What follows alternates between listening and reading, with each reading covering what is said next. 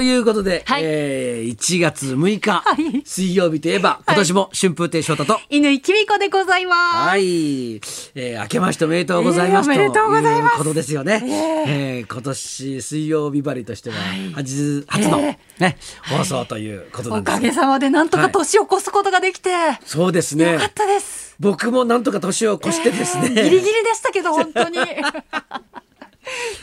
ーえー乾ちゃんはなどうやって過ごしていたの？や、私はもうですね、お上の指示に従って、不要不急の外出をせずうん、家にこもって、うん。正しい年末年始を自分なりに過ごしておりました。そうなんですか、え僕はですね、ええ。もうあの元日の日から仕事なんでね、はい、そう、もう落語、金鹿さんはもう忙しい時期ですから。はもうあのですよ、ええ。もうお正月からずっとはい。働いておりましたよ。寄せ行って寄せ行って寄せ行ってそうそうそう。はい。で寄せ行って寄寄せせ行っ。てて寄せ行って寄せ行くっていう人生ででお年玉渡して、手拭いを交換し、はい。っていうことですよ。はい、はい、でも今年は結構変化があってね、ほうほあのあれですよ、はい。あのー毎年ね、うはい。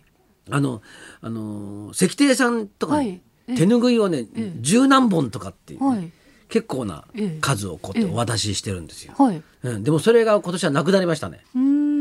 やっぱりそういろんなこものを交換するっていうのはねはあ。ちょっとこう、うん、まあ人と人との接触をなるべく減らしましょうっていうことですもともとね寄せって、はい。はい。あれなんですよ。出演者全員集まってせーので始めるわけじゃないんで。ももともとね楽屋の人数って少ないんですよ。あのやった人はすぐ帰っちゃうし、うーん。いつまでも残ってないんですね。ん。であの若手がはい。残ってて、はい。鳥の師匠まで、ええ。あのそれを待ってるっていえうえ風習はあるんですけど、ええそれはもうやめたんで、だからねあの自分の時だけん。ひょってやってきて、おー。一席やってピッと帰るっていう。なるほど。じゃあかなり楽屋はディスタンスが保たれた状態で。ようになそうですね。あでだから、ええ。あので終わった後、はい。い、つもだと、はい。じゃあちょっと若手が残ってるから、うんうん。じゃあちょっと一杯行きますかっていう話になるんだけど、うんええそれがないでしょ、あうん。で今年はなんか、ええ。お財布に優しいなと思って。あ そうかそうか。お年玉も出ていかないし打ち上げもないし。毎年これでもいいなとか思って。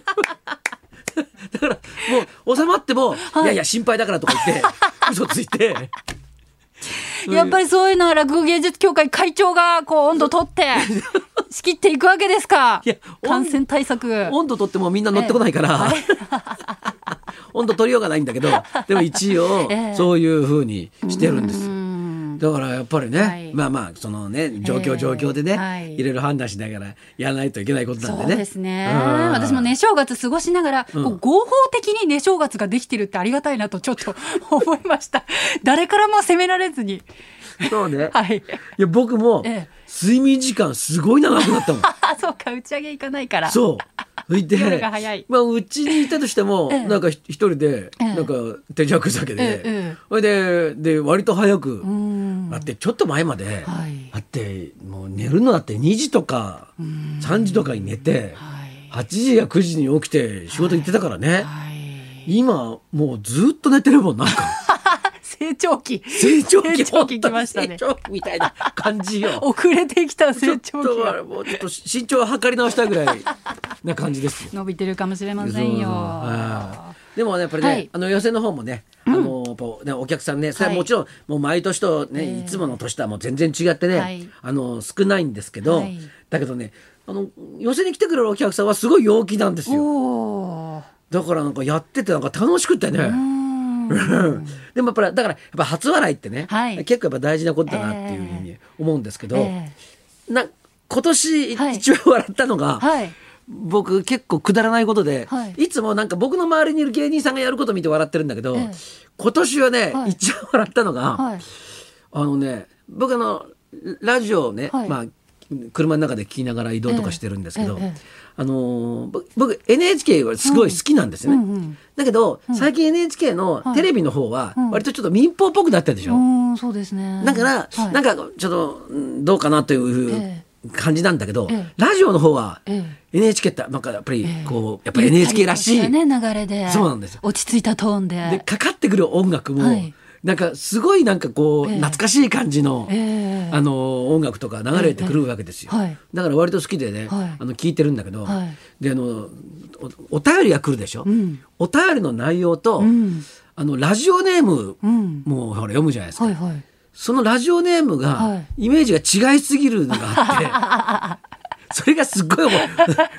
車の中で一人で笑ってたんだけどさあのあのすごいいい話なの。はいなんかね、あのお便りが届きました、うん。でバックに、ん。なんか本当にこう、和風な音がかかるわけよ。ええタッタッターンタラララタララタララララララララってかかるわけでそこで手紙読むんだけど、はいあの庭でね、はい水まきしようとしたらね、はいあの外にさ、あの蛇口ついてるあの蓋のついてるやつあるじゃないですか。はいパコっていうやつ、うんはいうん、したら、んパッと開けたら、はいそこに、んあのカナヘビがいたの。うん。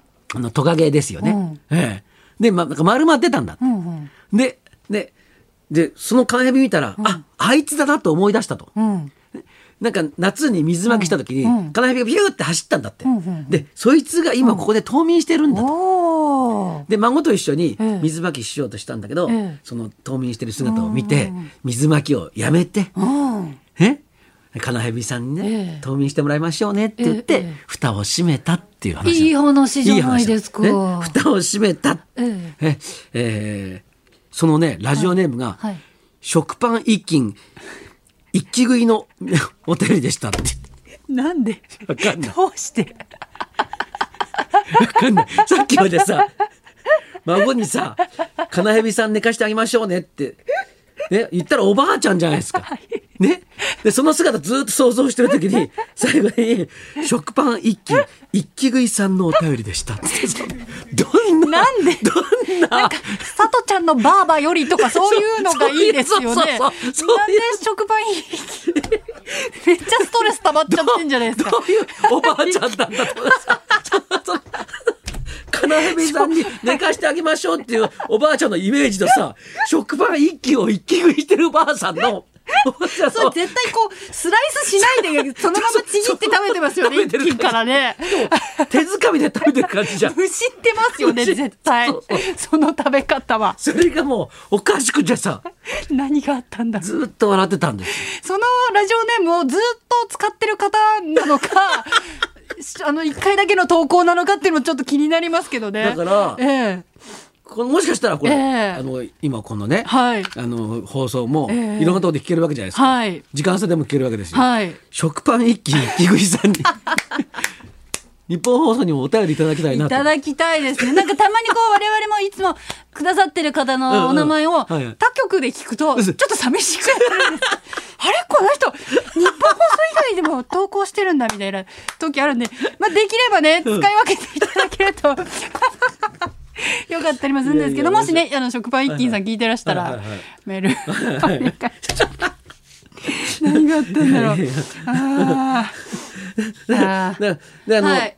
であとテレビとかずっと見てたら、あの今日のゲストが、はいあの出ててあ、見ましたよ、私も。大晦日。大晦日見ましたよ。ガキの使いはい。がもうあれ大好きなのさ。毎年ね、録画して、じっくりご覧になってますよね。はい。ええはいだ。って昔一回、あの笑ったら自分で叩くっていうのやってたんだもん。あ、もう参加してるつもりでやってたんだ。もし笑ったら自分僕も自分で叩くってのやってたの。私、あの、バットみたいに持っていきましょうか、翔太さんち。ずっと腕にしっぺとかしてたんで 腕真っ赤になったんだから。参加型なんだ。そうそうそう。それぐらい好きなの。ええで見てたらさ、はいはいあのー今日のゲストの出六角誠てきま治君がしたね。あられもない姿で。うんもう出てきたしで出てきた瞬間、はいちょっと悔しかったもん。翔太さんも前ね、出てまそうそうでもしたよね。あれ『笑点』えでえ出たのでえ『え笑点』のなんか収録中にうんなんかやったんですよ。ああ、そっか。うんじゃあ、あの、六角さんみたいな出方ではなかったんですね。ああいう出方したいね。いや、あると思いますよ。やっぱりこう、意外性とか。がはい大事なんで、翔太さんも、あの、パン一になる覚悟があればうん、オファーはいや年内にも来ると思いうんます。あのパンイチでも パン一いけます？ブラジャーでも本当？あ、ブラジャーは似合いそうだな。これもしね、日テレの方聞いてらしたら、オファーお 待ちしてますんで。本当にあれはね、い羨ましかったです。ねあのね まあ、詳しいお話ね、うんこの後。ねパンイチで来てもいやいやいや、全然、あの、も、求めてないんで大丈夫です。えーで、はいもうあ、そうそう、あの、あれ、有馬記念。はい。我々当たりましたよそうですよ。年末にね有馬記念の予想を立てまして各曜日で1万円ずつかけたんですけれども、なんと水曜日割りだけが当たりまして、僕はもうテレビで見てたんですよ。はい、それで、で、ええもう、あの、勝った瞬間、はいはいもう犬ちゃんにメールしたもん。ねあのクロノジェネシスをはいはい。大当たりで、はい当てたよったら、はいええそうっていうね。そうそうっていう。2文字の二文字の。こいつ、忙しいのかな、今。もうちょっと、もうちょっと反応の仕方あるだろうと思って。自分のお金になるわけじゃないんでね。じゃあそうですか、自分でかければよかったなと思いました。というわけで、あの、当たったお金はですね、はい。もうリスナーの方にプはい。レゼントさせていただきますので、はい。この後ね、詳しくあのはい。応募方法などお伝えしますけれども、はい。この水曜日バリだけはね当ててリスナーの方に差し上げるという。水曜日はね、硬いかけ方するからね。ね。夢は持ってないから。守りに入ってますからね。そうそうもう単勝で 来そうな人、ね馬を絶対来る人にね当てるっていう。毎年そういうかけ方してるんで、水曜日は割と勝率いいんですよ。そうなんですよ。なんか何年か前もね、そうそう水曜日だけが当たりましたみたいなそうことそうなんですよ。ねええ夢を持たない二人がね、堅実に一歩ずつ生きていこうっていうねえ。えまあ、目標は現状維持ですのでね、毎年。はい。はい。えーじゃあ後ほど、はい。ええそちらの方もねお伝えいたします。メモの用意をしてお待ちください。えはい。えー我々からのお年玉でございます じゃあそろそろ参りましょう。鉄道とお酒で人生が豊か。六角誠治さん生登場。有馬記念当選のお年玉もプレゼント。春風亭昇太と。稲木美香のラジオビバリーヒルズ